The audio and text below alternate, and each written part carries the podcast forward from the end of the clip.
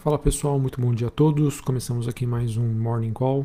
Nesta quarta-feira, dia 27 de outubro, eu sou Felipe Vilegas, estrategista de ações da Genial Investimentos. Bom pessoal, no geral, os ativos de risco hoje estão abrindo o dia com um tom um pouco mais negativo, após uma dinâmica é, bastante ruim das bolsas asiáticas durante esta noite e já já eu trago maiores informações para vocês sobre esse tema. É, olhando para os futuros norte-americanos, né, eles que apresentam a maior resiliência até o momento, é, apresentam movimentos de queda S&P e a Nasdaq, mas quedas aí muito leves, bem próximas do 0 a 0. E Dow Jones neste momento, estou gravando aqui às 7h45 da manhã, é, apresenta uma alta de 0,01. É, esse movimento de queda, né, próximo da estabilidade, segue aí muito sustentado por uma temporada de resultados corporativos que até o momento tem sido aí bastante positiva. Tá? Importante dizer que, apesar dessa temporada de balanços estar bem sólida no geral, ainda persistem as preocupações de que, com o tempo, o aumento dos custos das matérias-primas, dos salários e os problemas nas cadeias produtivas de suprimentos poderiam prejudicar é, mais para frente as margens dessas empresas e assim é, pesar aí na recuperação econômica global. Ah, durante essa semana a gente tem ainda balanços esperados é, que inclui a Amazon, a Apple e também a Petrochina, que devem, sem sombra de dúvida, estar no radar dos investidores. Quando a gente olha para as ações europeias, a gente tem um dia um pouco mais negativo, influenciado também pela queda das commodities. É, em Frankfurt, na Alemanha, queda de 0,32, esse movimento acontece também é, depois de um corte que aconteceu na sua previsão de crescimento para 2021, citando os efeitos persistentes aí da pandemia e um aperto na oferta.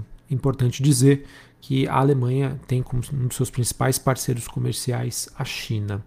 É, das bolsas que a gente comenta aqui, Paris, na França, queda de 0,35. É, em Londres, na Inglaterra, Reino Unido, né, perdão, é, nós tivemos estamos tendo uma queda de 0,24. É, bom, sobre as commodities, a gente tem um dia negativo, então petróleo e o, o WTI o Brent caindo um pouco mais de 1%. O WTI, contrato negociado em Nova York, ainda na região dos 83 dólares. Metais industriais negociados em Londres também apresentam um dia de queda. Cobre recuando 1,85, níquel caindo 1,67. O VIX, que é aquele índice do medo, subindo 1%, voltando para a região dos 16 pontos. Dólar Index DXY no 0 a 0, uma alta bem leve, na verdade, alta de 0,04.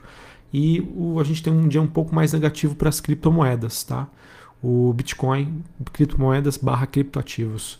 O Bitcoin que cai neste momento 6%, ele que volta para a região aí dos 59 mil dólares. Bom, sobre o noticiário que está impactando o mercado hoje, tá? tivemos na China, durante a madrugada, uma reunião dos reguladores com o setor imobiliário que mostrou, segundo a mídia especializada, que há outras empresas que também pretendem pedir alongamento ou reestruturação das suas dívidas, confirmando ainda mais esse momento de grande fragilidade aí do setor imobiliário e suas possíveis consequências negativas à economia chinesa e também à economia global. Nos Estados Unidos também tivemos uma proposta de taxação para, entre aspas, bilionários, que poderia entrar no pacote aí de infraestrutura. Essa taxação iria afetar a marcação a mercado de ganhos em alguns ativos de investimento, e se isso for confirmado, por enquanto é somente uma especulação, poderia gerar um movimento aí de vendas de ativos antecipada para evitar essa posterior taxação que entraria em vigor olhando para o mercado de investimentos nos Estados Unidos, tá bom? Então, em termos gerais, pessoal, olhando para o cenário global, é isso que nós temos aí para essa quinta-feira, para essa quarta-feira, perdão. Um dia mais negativo, tá? Maior resiliência das bolsas americanas por conta da temporada de balanços, mas no geral um dia de maior aversão a risco por conta desse, desse noticiário China, dessa proposta aí de, de taxação é, nova taxação nos Estados Unidos e queda das commodities, aumento aí, é, relativamente pequeno, mas um aumento aí da aversão a risco nos mercados globais. Bom, vamos falar de Brasil. Brasil que está tentando emplacar mais uma mudança e, abre aspas, né, negativas para a PEC dos precatórios que segue em tramitação na casa. A Câmara que adiou né, de ontem para hoje a votação dessa PEC e de acordo com o presidente da Câmara, Arthur Lira, ele que defendeu o texto aprovado na comissão especial no último dia 21 de outubro, ele disse que vai ter conversas aí com líderes da oposição. O que acontece, pessoal? De um lado, a oposição tenta desidratar a PEC dos precatórios, do outro, aliados do governo querem mais gastos para 2022. Lembra que eu comentei com vocês, né? É, se passa boi, passa boiada. É exatamente isso que nós estamos convivendo hoje. E isso acabou também sendo um fator que é, corroborou ontem para uma queda da Bolsa Brasileira na contramão aí do ótimo desempenho que nós tivemos ontem para as ações globais. Né? Resumo: se ficar o bicho pega, se correr o bicho come. Então a gente realmente tem uma situação aí bastante é, ainda delicada e complexa é, por conta dessa situação fiscal brasileira envolvendo o PEC dos precatórios, auxílio emergencial, entre outros.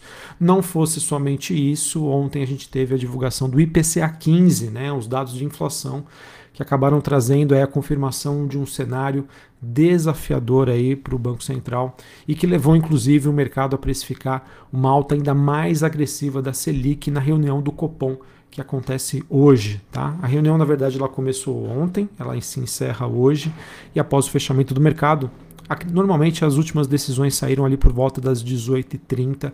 A gente vai ter a definição sobre qual será a Selic, né, a meta Selic, entre aspas, para os próximos 12 meses. Tá?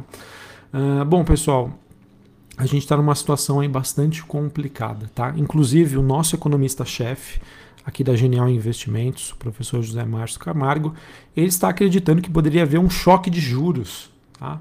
em que a, a gente teria uma elevação aí de 3% da Selic, saindo aí hoje dos 6,25 para os 9,25.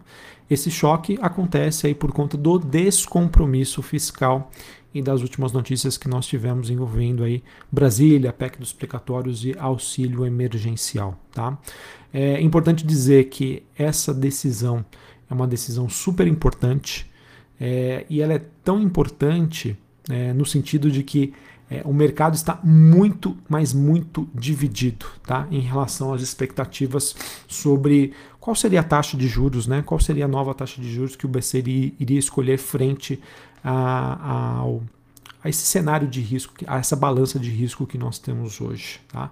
O mercado que aposta desde uma elevação de 1%, seguindo o ritmo que ele ditou que faria na última reunião e até mesmo aí é, as apostas vigorando entre 2% ou 3%, que foi o caso do nosso economista-chefe aqui da Genial Investimentos. Particularmente, tá, uma opinião pessoal minha, eu acredito que o, Banco Central ele vai tentar, entre aspas, né, agradar ali a gregos e a troianos.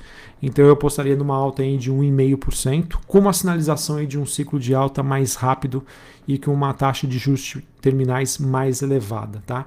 Mais do que a decisão de hoje, pessoal, é o BC, o Banco Central, tentar passar a mensagem de que, olha, eu não vou dar 2, 3, 4% hoje, mas eu vou acelerar o ritmo para as próximas elevações e a taxa final, a taxa terminal, ela vai ser mais elevada do que nós tínhamos anteriormente. Então, eu acho que ele poderia ser cauteloso na elevação dos juros, mas muito firme na sua comunicação, tá bom? Acho que é, eu apostaria dentro desse cenário, obviamente, opinião pessoal minha. Mas não me surpreenderia, tá? Se o Banco Central optasse por uma estratégia mais agressiva, tá? Que é hoje é, existe essa expectativa do mercado. Então ficam as questões, né?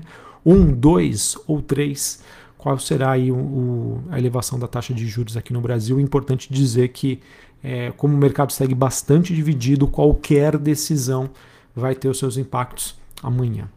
Uh, queria também compartilhar com vocês que por conta dessa situação, né, descompromisso fiscal, inflação alta, de um lado a gente teve o Bank of America rebaixando as ações brasileiras. Ele que tinha uma recomendação de compra, agora tem uma recomendação de manutenção. Normalmente, pessoal, essa recomendação de manutenção, ela vem, ela sugere que é, existe, existe potencial de valorização porque os preços estão atrativos, mas como os fundamentos e a volatilidade estão tá, muito ruins, é, eles preferem ficar de fora. Tá? Não aumentaria a exposição, mas também não diminuiria. Tá? Acho que esse é o raciocínio. Ao ponto que a gente também teve ontem o JP Morgan, é, ele diz que vê um fundo aí próximo para a Bolsa Brasileira, que apresenta aí a maior queda é, entre as bolsas de países emergentes e também olhando para o cenário global. Tá bom, pessoal? Então acho que esse que é o cenário que nós temos para hoje. Um cenário realmente ainda muito complexo, né, em que é, impera aí a irracionalidade. A gente tem a temporada de balanços que segue aí, ganha tração nesta, nesta quarta-feira. A gente teve, por exemplo, Santander divulgando lucro gerencial de 4,34 bilhões, crescimento de 12%, acima do esperado pelo mercado. VEG, é, CESP, é, Gerdau também divulgando aí resultados aí bastante robustos e que superaram as expectativas do mercado. A, das grandes empresas, a única que teve aí um lucro líquido que acabou vindo abaixo do esperado foi a Marfrig. Tá? Então, pessoal, achei importante. A temporada de balanços ela, ela tem esse propósito aí de trazer um pouco mais de racionalidade para os mercados. Mas por enquanto, aqui no Brasil em especial, a gente tem ainda um ambiente bastante negativo por conta desse descompromisso fiscal. E vamos ver qual que vai ser a decisão hoje do Banco Central. Tá? Realmente o mercado bastante dividido. É... Enfim, acho que vai ser muito importante, mais do que a elevação dos juros, qual é a sinalização que o BC vai dar para as próximas reuniões. Um abraço a todos, uma ótima quarta-feira para vocês. E eu espero vir amanhã com notícias, quem sabe, aí mais positivas ou que tragam para a gente aí um pouquinho mais de esperança de recuperação dos nossos ativos. Um abraço, valeu!